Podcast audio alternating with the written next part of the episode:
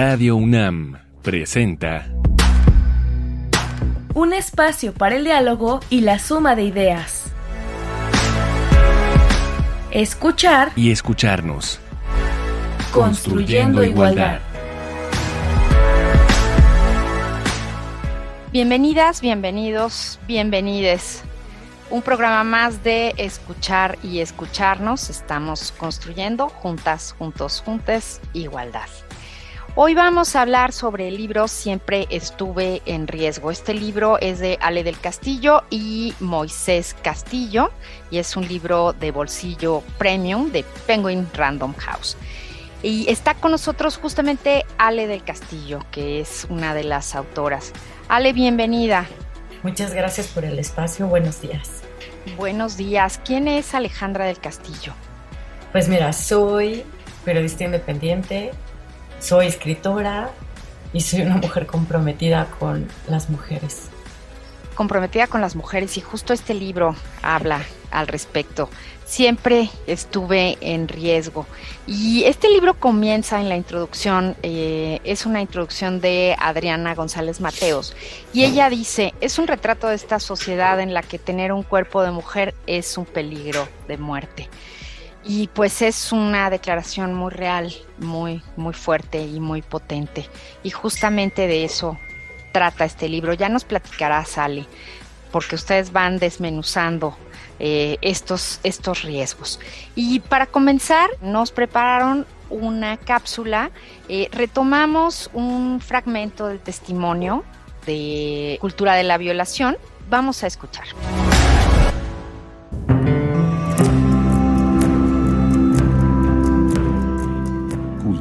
Violación.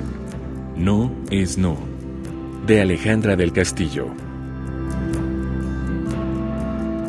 Joaquín y Raquel habían peleado. Después de hablar, él se acercó para coger, pero Raquel no quería. Joaquín no se detuvo a pensar que ella ignoró todos sus intentos. Entonces ella lo aventó y volvió a repetir que no. Él se enojó y le dijo, No, tampoco exageres, ¿eh? No me hagas sentir como si te estuviera violando, oye. Relájate. No es no. Pero hablemos de la violencia sexual que se normaliza en las calles con los piropos, la misma que se aprovecha de la ocasión para convertirse en roces, tocamientos o acoso. Hablemos de la violencia sexual que a través de bromas justifica su existencia, o de la violencia sexual que en escalada se convierte en una violación. Tenemos que hablar que las mujeres y sus cuerpos no están a disposición de los hombres. El cuerpo de una mujer no es algo de lo que alguien pueda apropiarse por deseo, por insistencia o por la creencia de tener derecho sobre el cuerpo de otra persona. También tenemos que hablar de la complicidad masculina, de los espacios en que los hombres son cómplices, encubren y participan de los abusos que suceden contra las mujeres. Sin falta, también debemos hablar del clima de impunidad en que las mujeres han sido abusadas y violentadas, de cómo las instituciones de impartición de justicia no están preparadas para cumplir con su labor y castigar a los perpetradores. Cultura de la violación. No es no. Del libro Siempre estuve en riesgo, de Alejandra del Castillo y Moisés Castillo.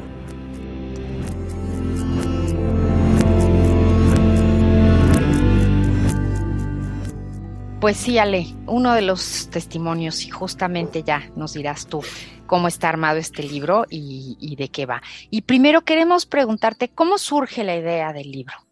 Pues mira, nuestro primer libro se llamó Amar a Madrazos y retrataba la violencia en el noviazgo en los jóvenes.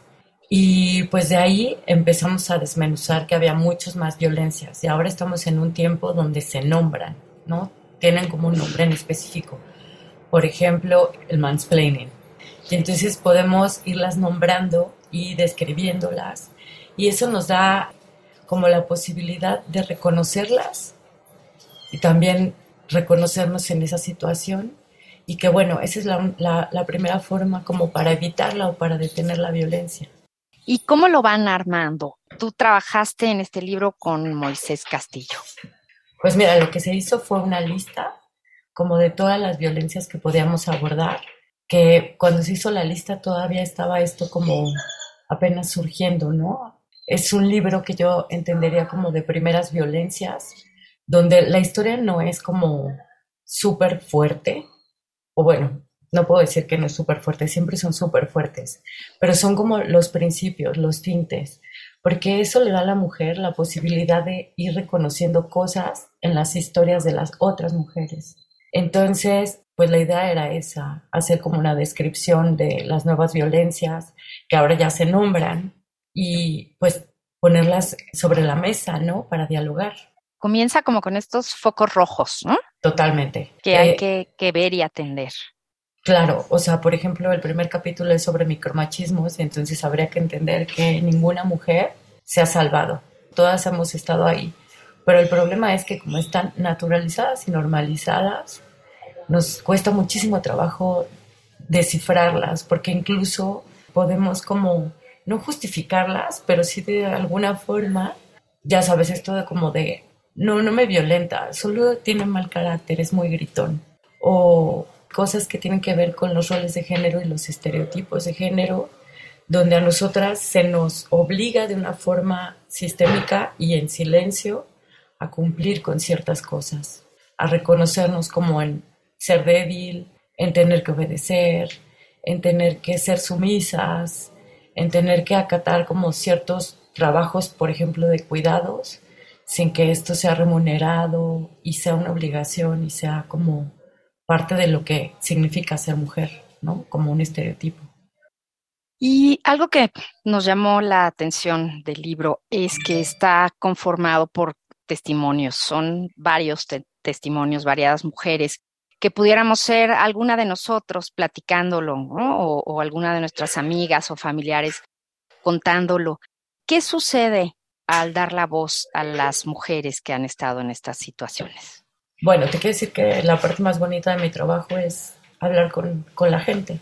Y estos eh, testimonios, pues siempre lo que va a leer la gente es la voz de ellas. ¿no? Nosotros, Moisés y yo, no nos vemos. Lo más importante es privilegiar la experiencia de una mujer que a través de sus palabras, pues empieza a describir como estos tipos de violencia y que podemos ver en ellas, nos podemos ver en ellas o podemos ver a la amiga. Yo creo que de mis experiencias más fuertes es cuando una amiga me cuenta algo y de repente digo, yo estuve ahí. Y entonces de ahí pues viene esta oportunidad de escucharlas y ver cómo le sucedió a ella, porque bueno, lo que hay que saber es que la violencia no va al pie de la letra. En cada persona tiene una manifestación diferente y entonces lo que nos van a contar es cómo lo pasaron ellas. Es como un llamado, Ale. Totalmente. O sea, porque, pues, si yo tuve chance de hablar con ellas, pues ahora es como tener chance para leerlas, ¿no? Para saber desde dónde estaban, cómo lo vivieron, qué pasó, cómo lo resolvieron, si no lo resolvieron, los problemas que hay para resolverlo. Y también, ¿sabes? Hablar como este tipo de temas, o sea, de la cultura de la violación se habla muy poco.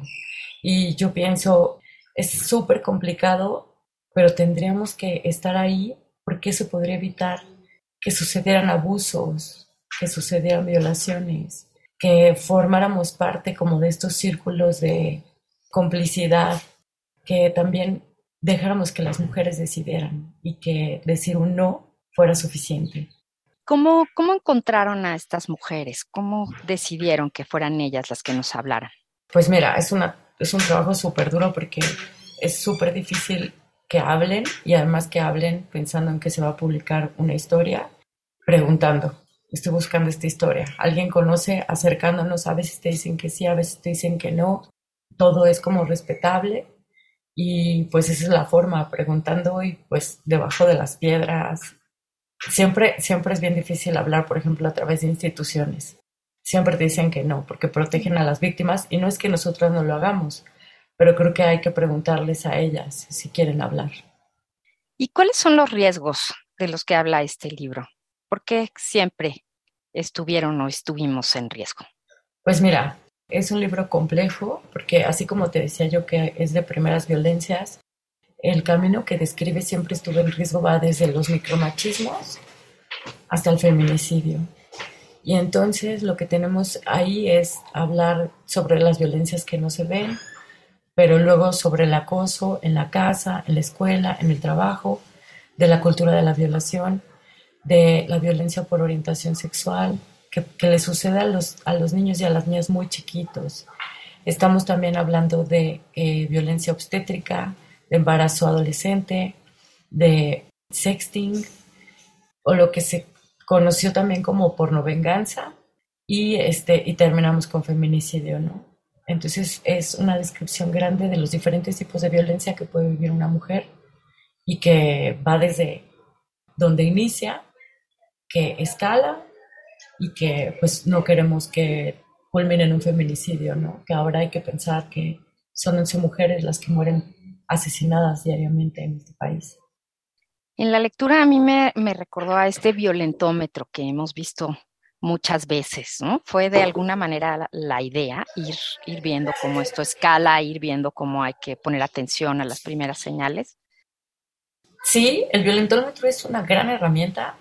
Este, creo que deberíamos todos como tener en la cabeza que cuando pasa de color y se va acercando al rojo, pues tenemos que parar, ¿no? Y es como una cosa difícil, porque te puedo decir, las mujeres pueden aguantar un golpe o pueden aguantar 25, 30, no sé cuántos años de violencia.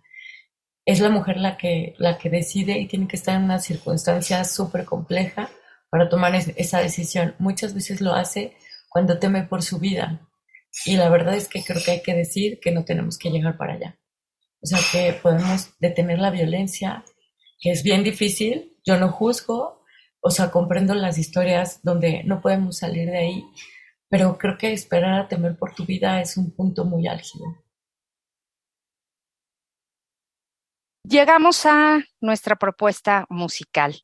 Hoy estamos hablando del libro Siempre estuve en riesgo de Ale del Castillo y Moisés Castillo. Nos acompaña Ale del Castillo en este programa. Hoy vamos a escuchar la canción El amor no duele. Esta es del disco Rural de la cantante Tessa, que es una rapera valenciana que apuesta por la fusión entre el rap y la música tradicional valenciana. Ella no solo ha conseguido una carrera musical de éxito, sino que planta cara al machismo rapero con letras cargadas de fuerza y que reivindican a las mujeres. Sus raíces, el feminismo y la fiesta son tres temas alrededor de los cuales giran las letras del repertorio de y esta vez interpreta El amor no duele con La prima, también rapera valenciana.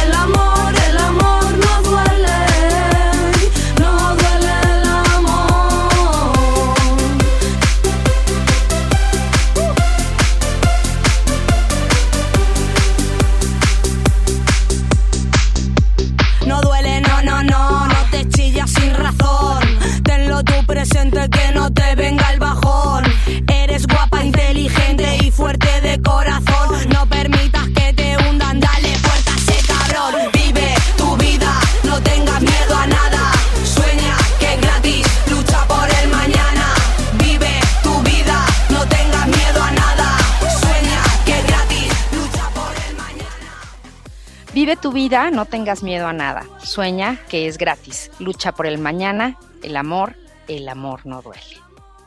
Y continuamos platicando con Ale del Castillo. Ale, ¿cuál es la, la, estructura del libro? Quiero que nos hables un poco de él, porque no se queda nada más en, en, los testimonios, lo que a mí me llamó mucho la atención y me parece además una estructura muy, muy útil para la gente que, que lo lea.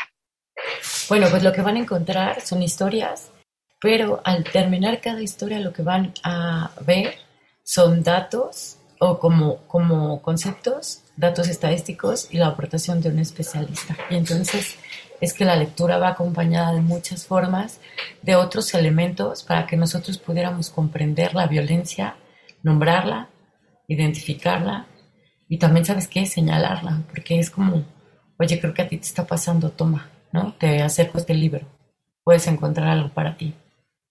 Y efectivamente estos datos, además de, de, una definición, ¿no? inicialmente una definición clara y sencilla, son también datos estadísticos, hay, hay números, ¿no? Se, se enumeran las situaciones. ¿Cómo fue este trabajo para completar cada uno de estos temas de violencia? Pues mira, lo primero es tener las historias y después hacer como un vaciado de información, todo lo que tenemos disponible y todo lo que compete a cada capítulo se va asignando. Luego empieza la búsqueda de, cifras, que es complicada porque a veces no hay. Y posteriormente pues retomamos eh, de especialistas algunos textos o hablamos directamente con ellos para ver qué opinan, porque qué opinan, pero también qué vistan un poquito eh, este, estos capítulos como con otra visión que va desde, desde explicarnos, por ejemplo, ¿no? O desde cómo lo entendemos o cómo pasa o algún otro tema que se vaya colando que tenga que re referencia con el tema. ¿Cómo fue el trabajo con estos especialistas?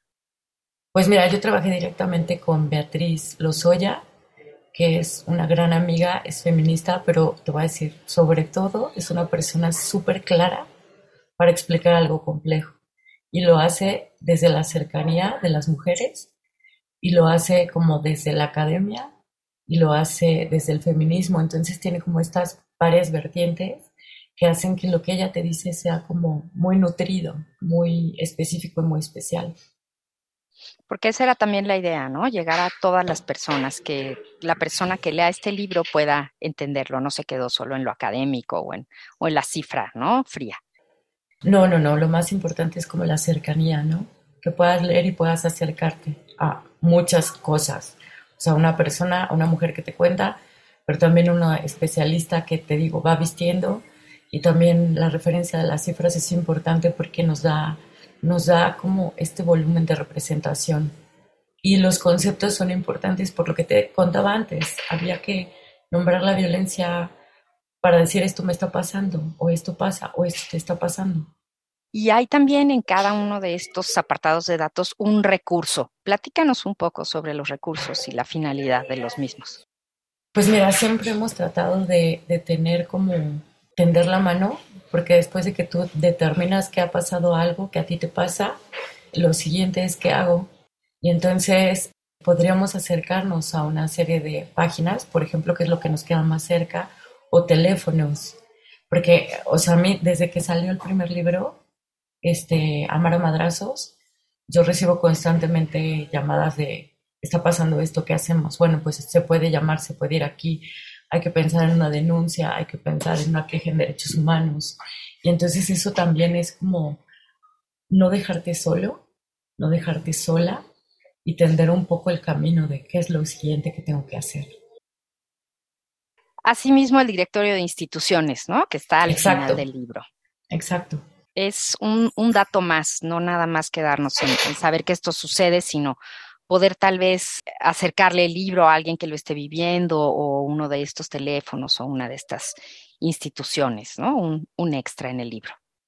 Sí, sucede mucho. Por ejemplo, que los papás les extienden los libros a sus hijos o hijas. En las escuelas se convierte en material de lectura. Y pues la idea es como que el libro tenga movimiento, que no sea como una lectura de los cierros, no, lo comparto. O llego hasta aquí y tengo esta información, ¿qué puedo hacer con ella? ¿En qué me, me, me interpela todo esto? ¿Qué me dice de mí? ¿Y qué puedo hacer sobre todo? ¿Qué puedo hacer? ¿Qué podemos hacer también? Y ahora tú ya de manera más personal, Ale, sé que todos los testimonios y supongo que todas las mujeres a las que se acercaron, ¿no? cada una en su situación y su, y su historia, es un testimonio impactante. Pero para ti en lo personal, ¿cuál de todos estos, cada uno en su, en su gravedad, en su seriedad y en su consecuencia para la vida de una mujer, cuál te, te impactó más? ¿Cuál te marcó más?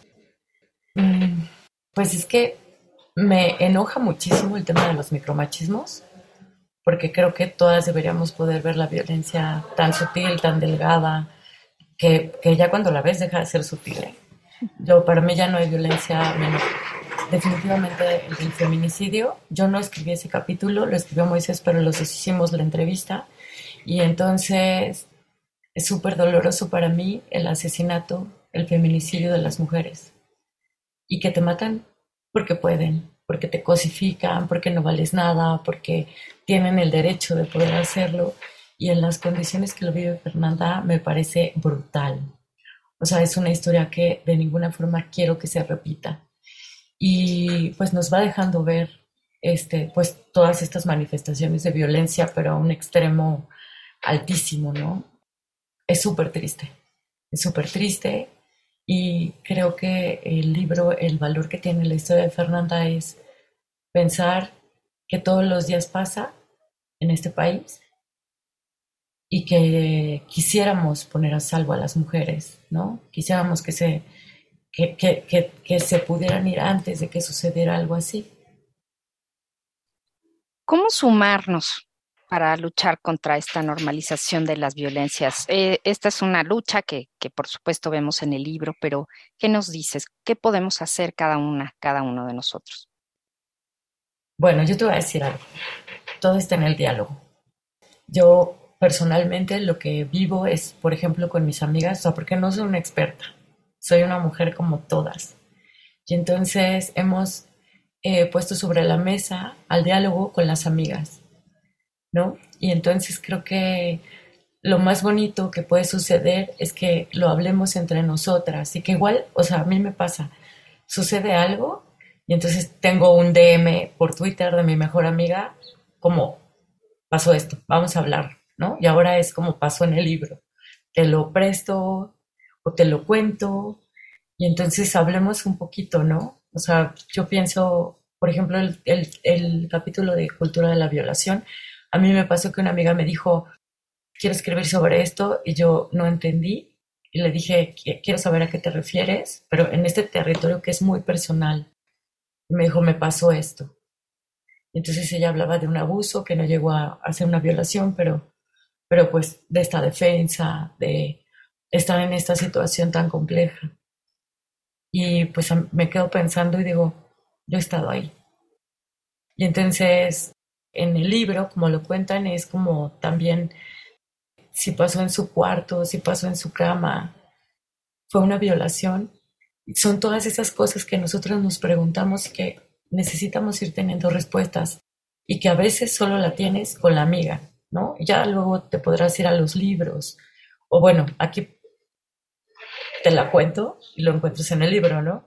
Entonces son como esas cosas que deberíamos ir platicando la entre mujeres y buscando respuestas como para entender qué nos está pasando. ¿Y por qué leer el libro siempre estuve en riesgo? Pues mira, es una invitación. Es una invitación a prevenir la violencia de alguna forma a partir del conocimiento, pero no académico. Es a partir del conocimiento de lo que le pasó a alguien más, de la experiencia, de querer compartir una historia para que no se repita. Entonces, siempre estuve en riesgo, es muchas cosas a la vez. Son historias, son datos, son conceptos, son aportaciones de especialistas, es una forma de dialogar. Espero que haya mucho diálogo entre nosotros, con los testimonios, los autores, y entre, entre quien lo lea, ¿no? Que se, que se genere como diálogo, que se vuelva un asunto preventivo, que se vuelva un asunto de ahora sé cómo se nombra, ahora sé que, que lo estoy viviendo, y también sé que puedo pedir ayuda o que puedo maniobrar en algo. Pues esta es la segunda edición, ¿verdad? Del libro Siempre estuve en riesgo. Ale, ya para despedirnos, ¿en dónde lo podemos encontrar? Yo creo que sí, sí debería ser una lectura obligada, se me ocurre, sobre todo para, para las adolescentes, para todas y todos a cualquier edad, pero las y los adolescentes debería ser una lectura obligada. ¿Dónde lo encontramos para poderlo acercar a las Pues demás? está, personas? Ya está en librerías y también lo pueden eh, conseguir en su formato digital. Y pues si no, pues contactando directamente a la editorial, pero ya está circulando. Pues muchísimas gracias, Ale. Eh, terminan ustedes, tú y Moisés Castillo, el libro diciendo, porque sin ellas no hay futuro. Y No es así, no lo hay. Sin ellas y sin nosotras no hay futuro. Somos un poco más de la mitad de, de las personas de este país y del mundo entero más de la mitad del género humano somos mujeres. Sin nosotras no hay futuro. Y pues lean, siempre estuve en riesgo de Penguin Random House. Es un libro para todas y todos. Es un libro para luchar contra la normalización de la violencia hacia las mujeres que tantas víctimas da en este país.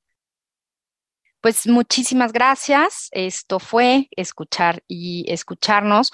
Nos seguimos escuchando, nos escuchamos la próxima semana. No olviden, todo lo que hacemos ayuda a construir igualdad. Hagámoslo con gusto, hagámoslo informados, informadas. En Escuchar y Escucharnos estamos en la producción Silvia Cruz Jiménez y Carmen Sumaya y aquí en los micrófonos María Amalia Fernández.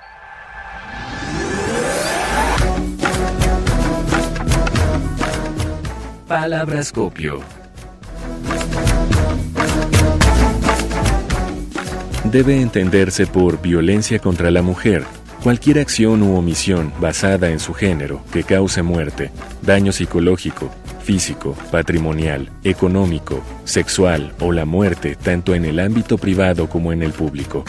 Y está regulada en la Ley General de Acceso de las Mujeres a una vida libre de violencia. La importancia de esta ley radica en que protege el derecho humano de las mujeres a una vida libre de violencia. Definición tomada de la Comisión Nacional para Prevenir y Erradicar la Violencia contra las Mujeres del Gobierno de México.